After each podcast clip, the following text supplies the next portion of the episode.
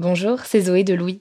Ça fait maintenant deux ans que j'ai la chance de travailler pour Louis Média et que vous entendez ma voix sur vos podcasts préférés. Travailler pour quelque chose qui a du sens pour moi, c'est essentiel à mon épanouissement au quotidien. Et vous, comment se passe votre relation au travail? C'est plutôt épanouissant et enthousiasmant ou plutôt boule au ventre et des motivations? Si vous êtes dans le deuxième cas et que vous comptez chaque semaine le nombre de jours qui vous séparent du week-end ou des prochaines vacances, je vous recommande plus que jamais le parcours Chance, partenaire d'émotion. Chance est une communauté d'entraide professionnelle pour aider chacun et chacune à trouver sa place dans le monde du travail. La communauté Chance a une méthode unique qui a fait ses preuves. La première étape, c'est celle du bilan de compétences. En trois mois seulement, vous allez pouvoir redéfinir vos objectifs pro et renouer avec ce qui vous anime vraiment, avec l'aide d'un coach professionnel qui vous sera dédié. La deuxième étape, c'est celle du passage à l'action. Une fois votre projet défini, toute la communauté Chance sera à vos côtés pour donner vie à votre projet. Un collectif hyper engagé, prêt à vous épauler et à vous ouvrir son réseau. Si ce message résonne en vous, je vous invite à vous rendre directement sur le site chance.co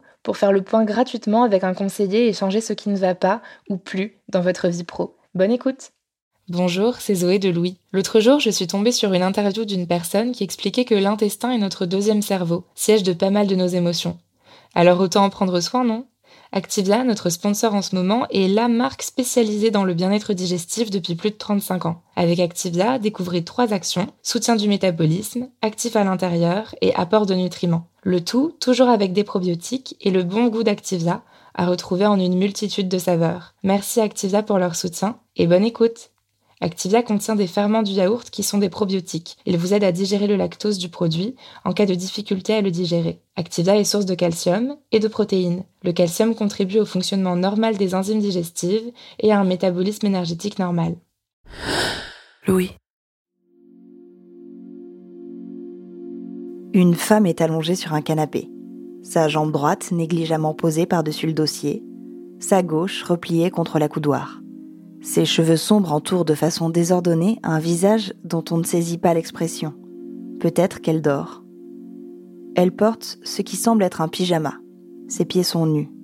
Ses mains sont détendues, l'une entremêlée aux cheveux, l'autre reposant entre ses cuisses. C'est une photo en noir et blanc, prise par Annie Leibovitz en 1988. La femme sur la photo, c'est l'écrivaine et intellectuelle Suzanne Sontag. Je l'ai découverte lors de l'exposition A Photographer's Life à la Maison européenne de la photographie à Paris en 2008, qui retrace en 200 tirages le travail de 90 à 2005 de la célèbre photographe américaine Annie Leibovitz. C'était il y a presque 15 ans et pourtant, je garde en mémoire les émotions qui me traversent alors que je chemine dans l'expo. De façon chronologique s'entremêlent les photos mythiques de stars, John Lennon nu dans les bras de Yoko Ono, les mains de Bruce Willis sur le ventre de Demi Moore enceinte, Brad Pitt, George Bush, Nicole Kidman, et des photographies beaucoup plus intimes, tirées de la vie personnelle d'Annie Leibovitz. Ses parents qui font la cuisine, la vue de sa terrasse à New York, la naissance de sa fille. Et partout, Suzanne. Suzanne qui prend son bain, Suzanne déguisée en ours lors d'une fête de Nouvel An, Suzanne endormie, Suzanne enroulée dans une couverture sur le pont d'un bateau, Suzanne malade, dans un lit d'hôpital, et même Suzanne morte. Annie Leibovitz et Suzanne Sontag se sont rencontrées en 88 et ne se sont plus quittées. Ce n'est qu'après le décès de Suzanne en 2004 que la photographe a exposé ses clichés intimes, révélant une histoire d'amour gardée confidentielle jusqu'alors. Dans cette photo de Suzanne sur le canapé, ce qui me bouleverse, c'est le relâchement total du sujet. Cette position à la fois enfantine et sensuelle les muscles détendus, au repos.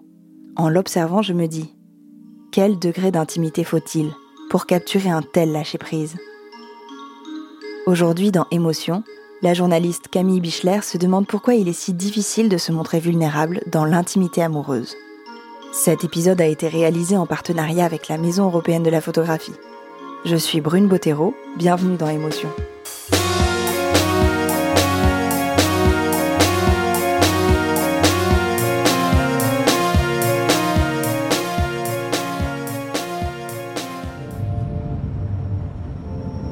Te poser une question C'est quoi ta vie sentimentale? Moi, j'ai pas envie d'être ensemble avec qui que ce soit. Dans le film Les Olympiades, sorti en novembre 2021, le réalisateur Jacques Audiard nous fait suivre le chassé-croisé amoureux de trois femmes et un homme dans le quartier des Olympiades à Paris. Les Olympiades, c'est l'histoire de trentenaires qui sont un peu paumés. Ils ne savent pas trop ce qu'ils veulent faire dans la vie et se questionnent beaucoup sur les relations amoureuses. En fait, s'ils sont perdus, c'est que leur chemin vers l'amour et l'épanouissement a l'air un peu accidenté. Mais ce tâtonnement des personnages n'est pas du tout déprimant. Émilie, Camille, Nora et Amber se cherchent avec plaisir dans une valse effrénée des corps et du désir. Je compense ma frustration professionnelle par une activité sexuelle intense. Cool. L'un des tandems du film, c'est Nora, une étudiante en droit, et Amber, une cam girl. Un job qui consiste à se montrer dans des poses sexuelles à des clients, en direct via sa webcam. Les deux femmes se rencontrent sur une application de chat et elles commencent à discuter de tout et de rien. Nora finit même par dormir avec son ordinateur portable avec la fenêtre de l'application ouverte pour continuer à regarder Amber jusque dans son lit, pour se donner l'illusion qu'elle dort avec elle. Et au moment où les deux femmes se rencontrent, Nora est très vulnérable. Elle vient d'arriver à Paris, elle ne connaît personne et elle se fait harceler à la fac. Nora se confie à Amber sur ses fragilités, ses faiblesses et dévoile absolument tout de sa vie. En fait, dans cette relation, il n'y a pas vraiment ce jeu de séduction où l'on se tourne autour avant de lever le voile sur ses sentiments. Les deux femmes sont à nu dès le début de la rencontre. Et ce dévoilement, cette sincérité, leur permet de partager une forme d'intimité. Alors que pour la plupart d'entre nous, c'est assez difficile de se dévoiler au tout début d'une relation. Je ne sais pas vous, mais moi, en date, j'ai tendance à cacher mes défauts. En fait, j'avais tellement peur de décevoir l'autre que je préférais masquer certains aspects de ma vie. Par exemple, quand on me demandait si j'étais une teufeuse, je répondais que oui, alors que c'était faux. Moi, je préfère les dîners posés où on refait le monde. Je me mettais aussi une pression pas possible sur ce que je devais porter. Plutôt une robe, bien centrée, mais bien longue, pour qu'elle cache mes jambes. Je voulais apparaître ultra féminine. Alors qu'en fait, je me serais sentie beaucoup mieux en jean et en basket. Aujourd'hui, je me dis que c'est super agréable de pouvoir partager avec l'autre ces moments de faiblesse qui font partie de nous et qui nous ont aidés à nous construire. L'intimité émotionnelle, ça implique d'abord une certaine confiance pour se sentir proche de l'autre.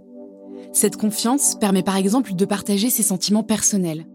L'intimité, c'est aussi la possibilité de tout dire à l'autre, de lui donner accès à notre intériorité, à nos désirs, à nos angoisses, de ne pas trop réfléchir ou de calculer, d'être dans une forme de spontanéité, d'être moins dans le jeu. Parce qu'en fait, notre aspiration profonde, c'est d'être aimé pour soi, pour la personne qu'on est. Mais du coup, entrer dans cette intimité avec quelqu'un, c'est aussi prendre un risque, dévoiler nos défauts, nos failles, nos fragilités. Alors, pourquoi c'est parfois compliqué de se dévoiler tel qu'on est vraiment à l'être aimé? Pourquoi est-ce si difficile de se montrer vulnérable dans l'intimité amoureuse? Comment sortir de la performance dans la relation pour atteindre le stade de l'intimité amoureuse? L'intimité, elle reste. Euh, elle n'est pas cassée par l'intrusion d'un appareil photo ou euh, de, quelqu'un qui va sortir son argile et qui va faire une sculpture ou de quelqu'un qui va sortir son crayon, son papier et faire un dessin. Euh, là, on est, est le moins intrusif possible en fait. Carla Hiraldo Volo a 29 ans. Elle est franco-dominicaine. Pour la première fois de sa carrière, elle présente une série à la Maison européenne de la photographie, dans le quartier du Marais, à Paris, à partir du 17 juin 2022. Cette série a été réalisée à l'occasion de l'expo Love Songs, qui se tient jusqu'au 21 août 2022 à la MEP. Love Songs, c'est une exposition collective qui offre un nouveau regard sur l'histoire de la photographie à travers le prisme des relations amoureuses. Plusieurs photographes, comme Nan Goldin, Nabuyoshi Araki ou Hervé Guibert, y livrent des récits très intimes dans lesquels ils ont immortalisé leur histoire d'amour. Carla a elle aussi capturé les derniers mois de sa relation avec un homme pour sa série Another Love Story. Elle m'a donc raconté son histoire d'amour avec cet homme qu'on va appeler X et qui lui a inspiré sa série de photos. Le jour où elle rencontre X, c'est une chaude soirée d'été. Carla vient de sortir d'une relation compliquée et elle ne veut qu'une seule chose, profiter de sa soirée. Je sors avec une amie en boîte Et euh, au milieu de la soirée, au milieu de la foule, en fait, j'aperçois un, homme assez grand qui dépasse et de la foule et je lui fais coucou avec la main. d'une manière très spontanée parce que c'est pas quelque chose que je fais vraiment d'habitude et là je sais pas j'ai décidé de vraiment euh, créer une connexion à travers la foule avec lui. J'ai clairement, je l'ai repéré, je lui ai fait coucou, je lui ai dit viens, j'ai un peu vraiment pris les choses en main quoi, ce, ce moment-là. Et euh, voilà, il s'avance vers moi et on discute. Euh, on finit par euh, par, rigoler, ensemble, on s'embrasse et il me propose de me raccompagner chez moi ou en tout cas de partir ensemble de la boîte de nuit. Et je vais voir mon ami parce que je suis pas très sûre à ce moment-là. Je passe une super soirée, je m'amuse beaucoup. Mais je suis pas très sûre si j'ai envie de partir avec cette personne. J'ai, c'est pas hyper évident sur le moment. Et du coup, je demande à mon amie euh, ce que je dois faire et elle me dit allez, vas-y, amuse-toi, c'est l'été, on n'a qu'une vie, etc. Et du coup, je décide un peu sur un pile ou face de le suivre. Et ensuite, on, on, monte sur son scooter et on fait bien, je sais pas, 40 minutes de scooter pour qu'il me ramène chez moi. Et en fait, sur le sur la route, c'est là qu'on qu'on se rend compte qu'on a énormément de points communs, qu'on est en train de lire le même livre. Et, euh, et, en fait, on a les mêmes références, etc. Et là, on se rend compte que ça va peut-être pas être juste euh, l'histoire d'un soir ou d'un baiser ou d'une nuit ou quoi, mais qu'il euh, y a une vraie euh, alchimie et une vraie connexion, on va dire, au-delà de, du physique. Carla invite X à passer la nuit chez elle. X rentre chez lui, mais il continue à s'envoyer des messages quasiment tous les jours. À ce moment-là, c'est les vacances d'été. Carla part avec sa mère à l'étranger. Elle continue de discuter avec X sur WhatsApp. Il lui manque beaucoup. Alors, elle lui propose de venir la rejoindre en vacances. À la fin de mon road trip avec ma mère, euh, je lui dis, je, lui dis un peu sur un coup de tête, bah, rejoins-moi. Rejoins-moi, ma mère, elle va rentrer et puis moi, je vais rester euh, là où je suis. Et euh, c'est quelque chose qui m'a beaucoup énormément plu à ce moment-là, c'est qu'il n'a pas hésité, il n'y avait pas de jeu en fait à ce moment-là, c'était ok, tu me plais, tu m'invites, j'arrive. Euh, et c'est ce qu'il a fait. Le lendemain, il, il, a débarqué et on a passé trois jours ensemble au soleil dans une ville très belle et on est tombé amoureux à ce moment-là.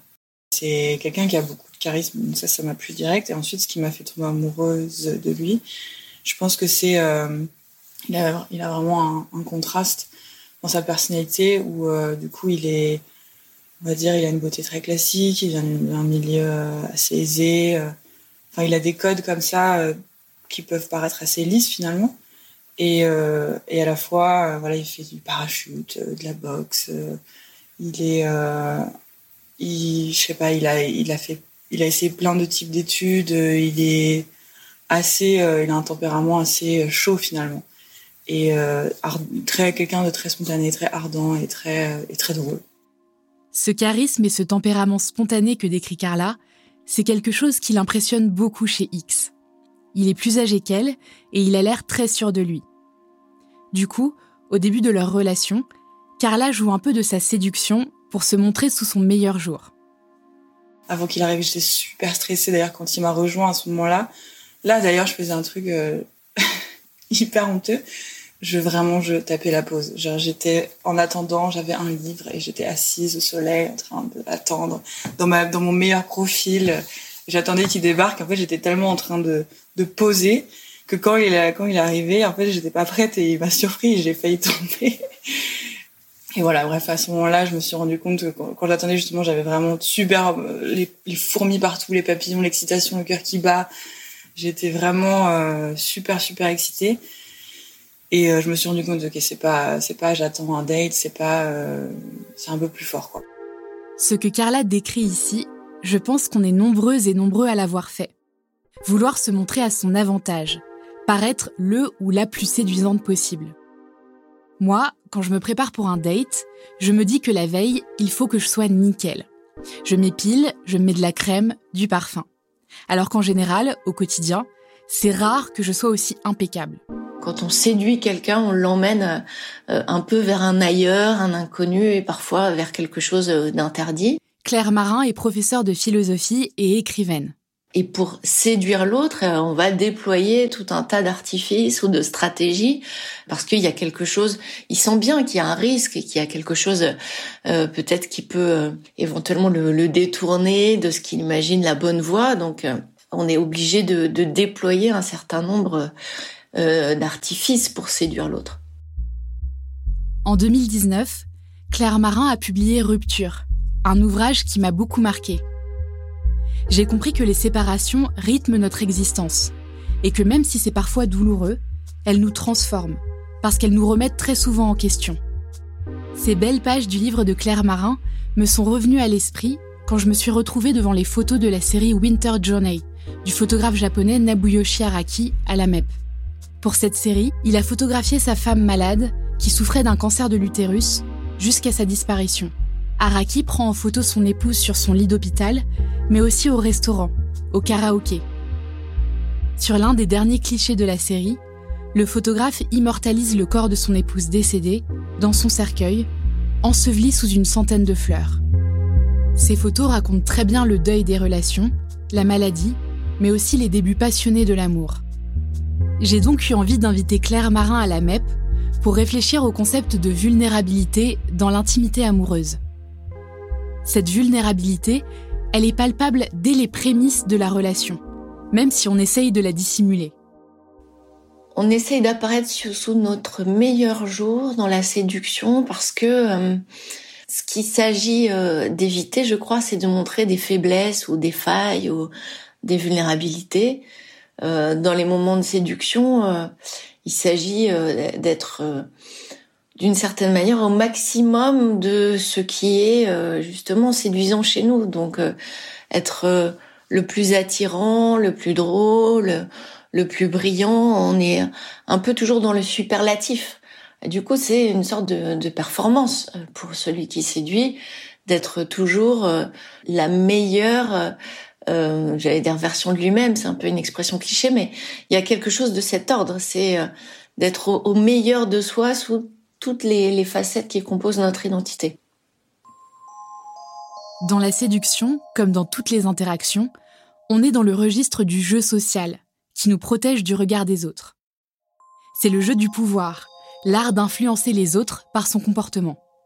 Dans son ouvrage Trouble du genre, la philosophe féministe Judith Butler décrit ce jeu social comme un art de la performance.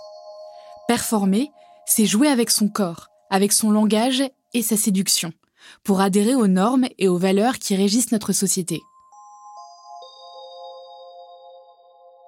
Cet art de la performance, on en joue tous plus ou moins, dès qu'on se retrouve au contact d'autres personnes. Je me rappelle que quand j'étais ado, j'ai eu une période de fascination pour Catherine Deneuve. Je regardais absolument tous les films avec elle. Je la trouvais magnétique. Pour moi, sa beauté froide et son air classe de bourgeoise, c'était la quintessence de la féminité. Et l'une des choses qui me marquait le plus, au-delà de ses robes Saint-Laurent magnifiquement coupées et son brushing impeccable, c'était la façon dont elle avait de fumer ses cigarettes. Un peu comme Gainsbourg. Elle tenait sa clope du bout des doigts et faisait quelques volutes avec ses mains en parlant, avant de porter la cigarette à ses lèvres. J'ai très vite associé la cigarette à un accessoire chic, qui rendait les femmes séduisantes et mystérieuses.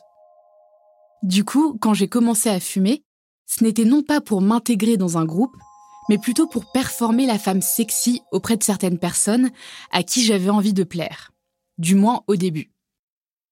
En fumant, en jouant avec mon corps, en prenant un air détaché, j'avais l'impression d'endosser le rôle d'une femme séduisante.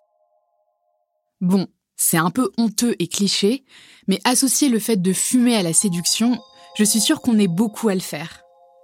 Je me souviens avoir lu une interview de l'actrice Marina Foyce, qui expliquait à quel point elle trouvait ça sexy et puissant de voir une femme fumer comme si ça lui octroyait une forme de pouvoir.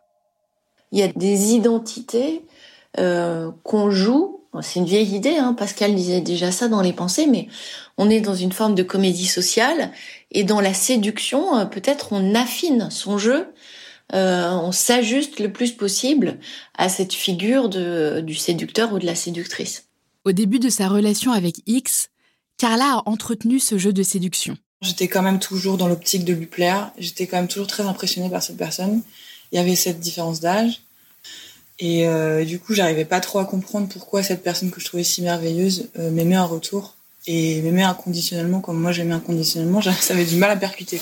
Se prêter au jeu de la performance amoureuse, c'est aussi un moyen de ne pas tout de suite se montrer tel qu'on est vraiment, avec nos failles et nos faiblesses, à moins que ce soit ce qui nous attire chez l'autre. Autrement, dans les relations amoureuses, on se dit souvent que les fragilités, ça fait fuir, parce que ce n'est pas séduisant.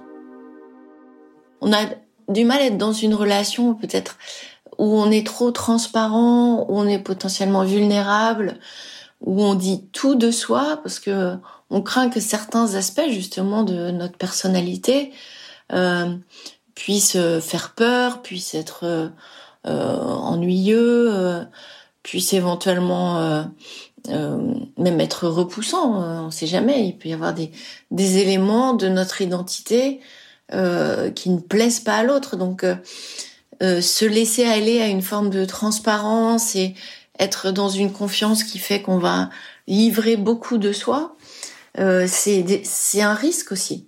C'est prendre le risque que euh, euh, certains éléments de l'ordre de la spontanéité, de la vérité intime du sujet déplaisent à l'autre ou l'angoisse ou l'inquiète et que ce soit finalement la source d'une forme de distance ou de retrait de la part de, de celui avec qui on essaye de construire une relation qui dépasse ce moment de la séduction.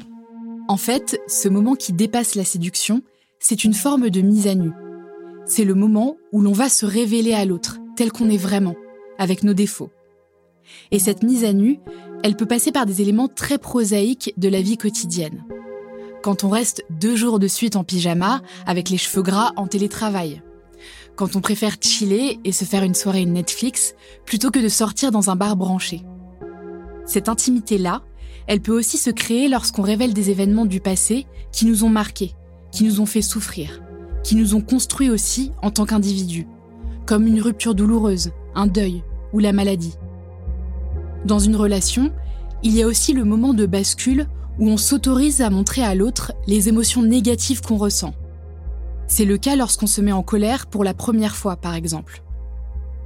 Mais on peut avoir peur que cette forme d'authenticité mette en péril la relation parce qu'on se dit que ce qu'on va dévoiler peut potentiellement déplaire ou inquiéter l'autre.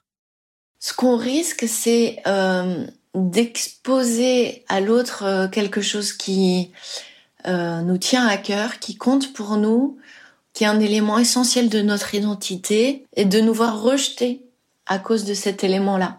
Donc ça peut être une histoire personnelle qui a été marquée par une tragédie ou un traumatisme, ça peut être une forme de handicap ou de maladie qui n'était pas visible, ça peut être des fragilités psychiques, ou ça peut être aussi des aspirations, euh, par exemple ceux que je rêve de devenir et dont l'autre va se moquer. Ça va lui sembler ridicule, inaccessible, euh, complètement délirant. Donc euh, ça peut être à la fois de l'ordre de mon identité, de mon passé, mais aussi de la manière dont je me projette individuellement ou dont je me projette avec cet individu. Euh, c'est-à-dire, je peux très bien euh, lui faire part d'un d'un avenir rêvé, partagé avec lui dans une communauté de vie, voire dans, je peux me projeter avec lui ou avec elle dans une famille, etc. Et euh, je, je peux voir cette image qui pour moi est forte, est dynamique, euh, balayée d'un revers de main. Ou donc c'est c'est c'est ça le risque, c'est finalement de de voir ce qu'on a pu projeter dans la relation à l'autre et de voir qu'on est seul euh, à avoir fait cette projection, qu'elle n'est pas partagée. Pour Carla, c'était compliqué de se mettre à nu et de se montrer telle qu'elle était vraiment avec X, parce qu'elle avait en permanence le sentiment qu'elle ne méritait pas sa place au sein de leur couple. Du coup, Carla n'est jamais parvenue à atteindre une véritable intimité émotionnelle avec lui. Et du coup, ça fait que je suis quand même toujours dans la dans cette performance parce que je me dis, syndrome de l'imposteur, je me dis non mais c'est pas possible. Il va, un jour il va se réveiller, il va se dire mais je suis avec qui Elle est trop jeune, elle est trop ceci, trop cela.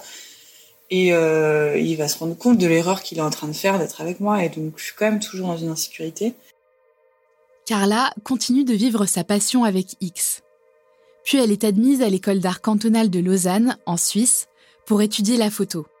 Elle quitte donc la France et la relation à distance avec X se détériore. Ils décident de se séparer après deux ans et demi de relation.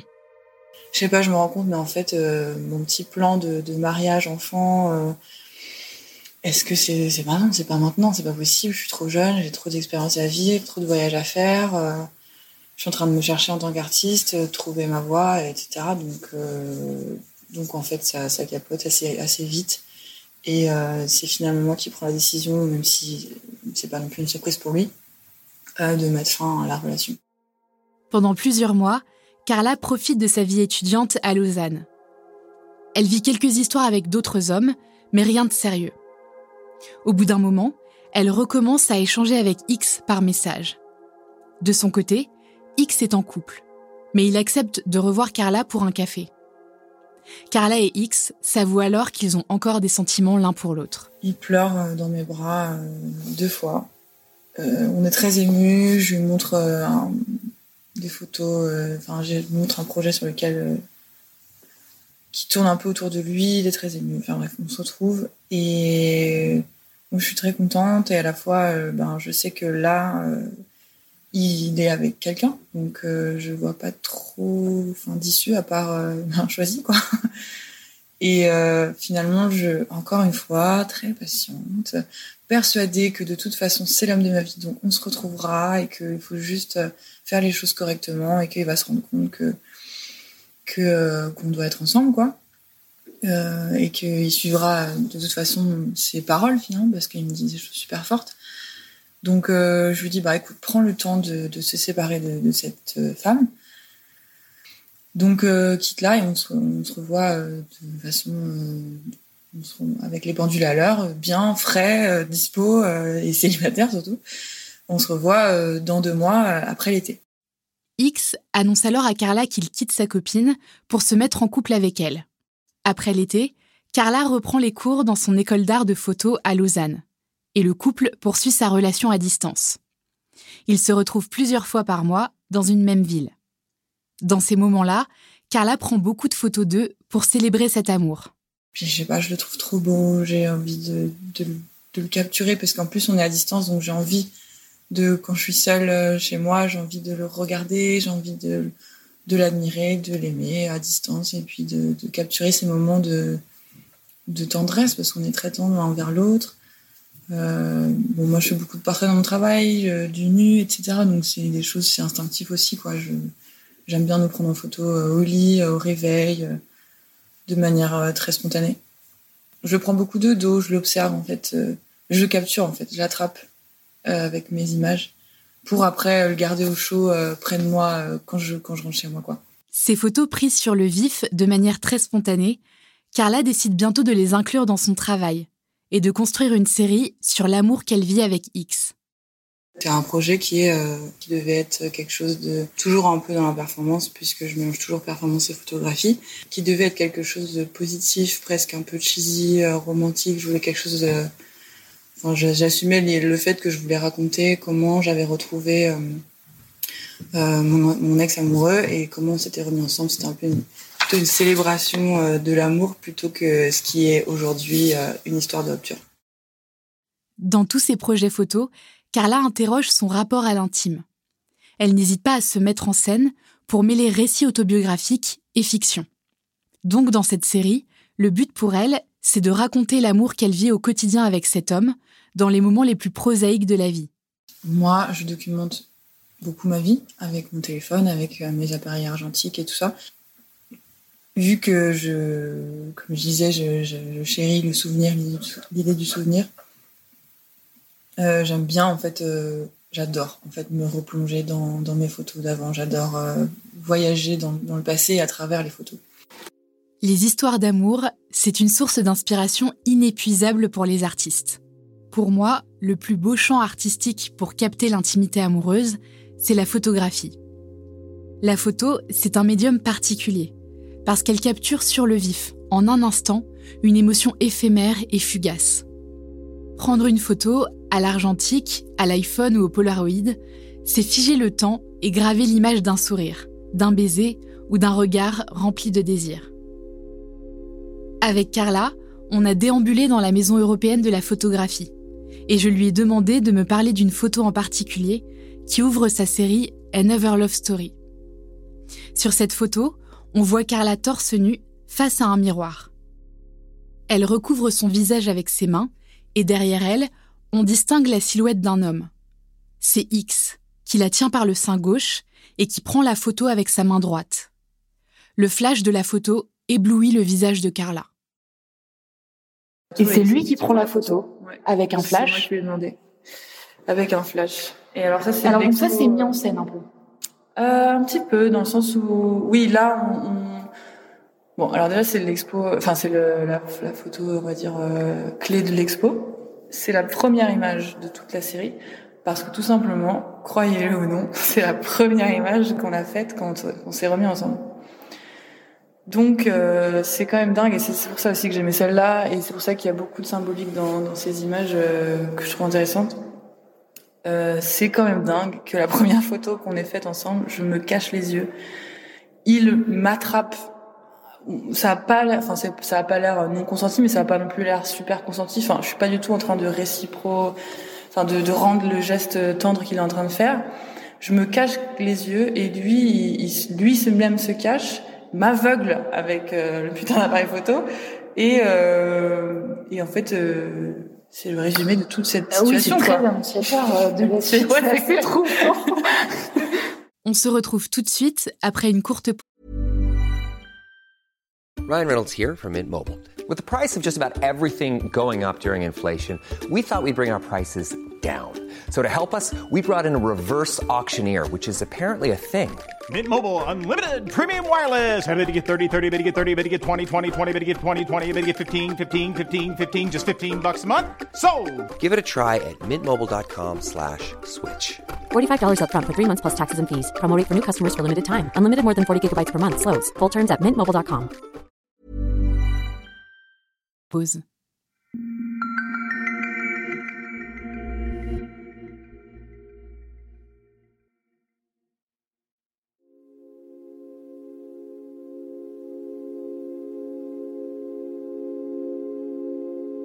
En fait, jusque-là, Carla n'est pas parvenue à lâcher prise avec X, sûrement parce que lui non plus n'a pas lâché prise, précisément parce qu'il était dans le mensonge depuis le début de la relation.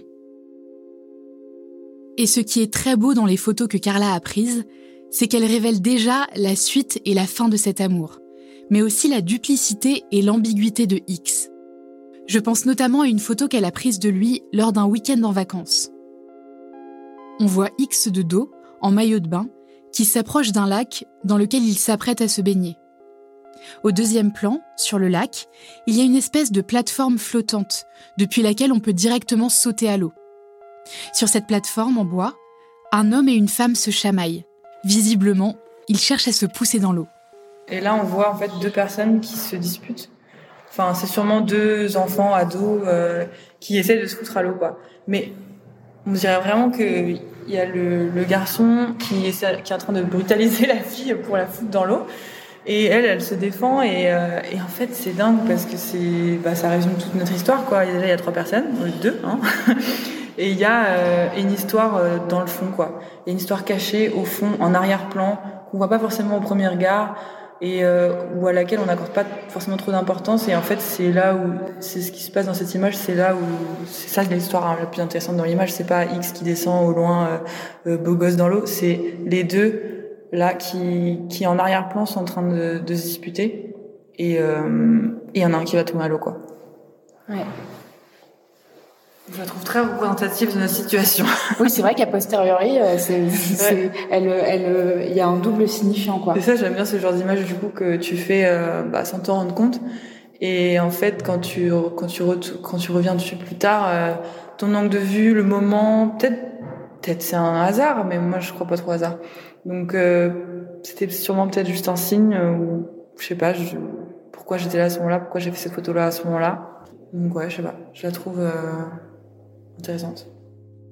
Cette photo, Carla l'a peut-être prise par hasard, de manière inconsciente. Mais ce qui est vraiment troublant, c'est à quel point elle est annonciatrice de la suite de son histoire avec X. Comme si son regard d'artiste avait capté une sorte de vérité et de lucidité sur la situation.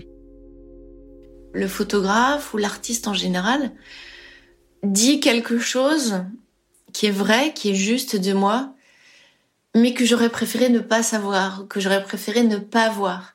Parfois, cet effet révélateur, il est trop vrai. Il est dans une vérité que mon inconscient fait plein d'efforts pour continuer à dissimuler, mais voilà le regard très perçant du euh, de l'artiste. Hein, Bergson dit que l'artiste voit ce que la plupart d'entre nous ne voyons pas, euh, expose quelque chose d'une vérité intime qui est peut-être euh, euh trop intime, même au sujet lui-même de, cette photographie ou de, de cette œuvre d'art.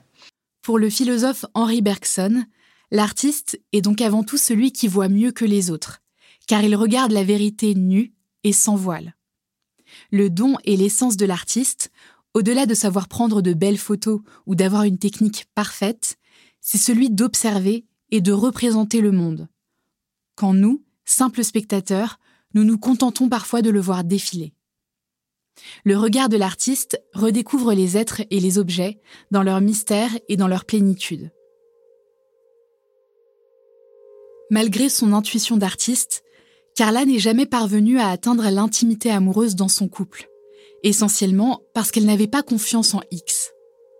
La confiance, c'est donc primordial pour pouvoir se dévoiler tel qu'on est à l'être aimé.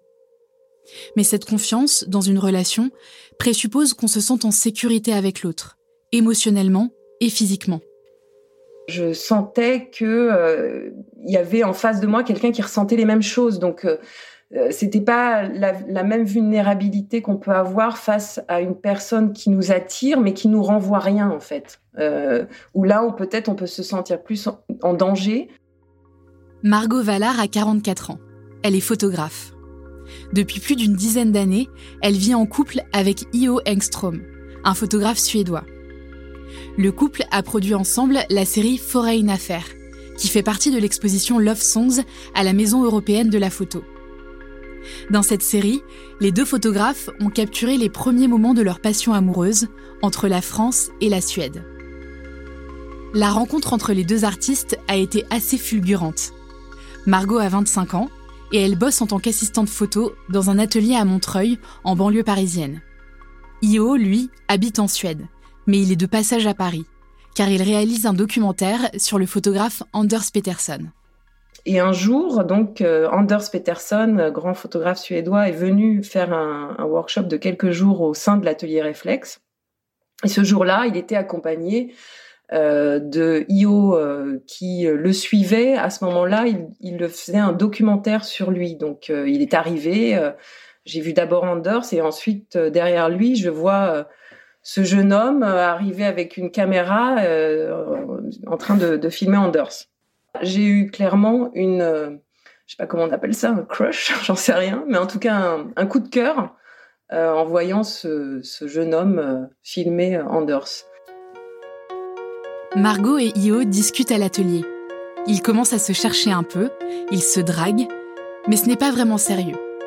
Et puis, à ce moment-là, les deux photographes sont chacun en couple. Pour connaître la suite de l'histoire de Margot et Io, retrouvez-nous dans la partie 2 de cet épisode sur l'intimité amoureuse.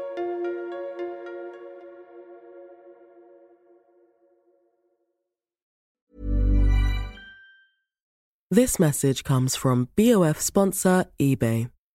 You'll know real when you get it. It'll say eBay Authenticity Guarantee. And you'll feel it. Maybe it's a head turning handbag, a watch that says it all, jewelry that makes you look like the gem, or sneakers and streetwear so fresh every step feels fly. eBay gets it. So look for the blue check mark next to that thing you love and be confident that every inch, stitch, sole, and logo is checked by experts. With eBay Authenticity Guarantee, you can trust that feeling of real is always in reach. Ensure your next purchase is the real deal. Visit eBay.com for terms.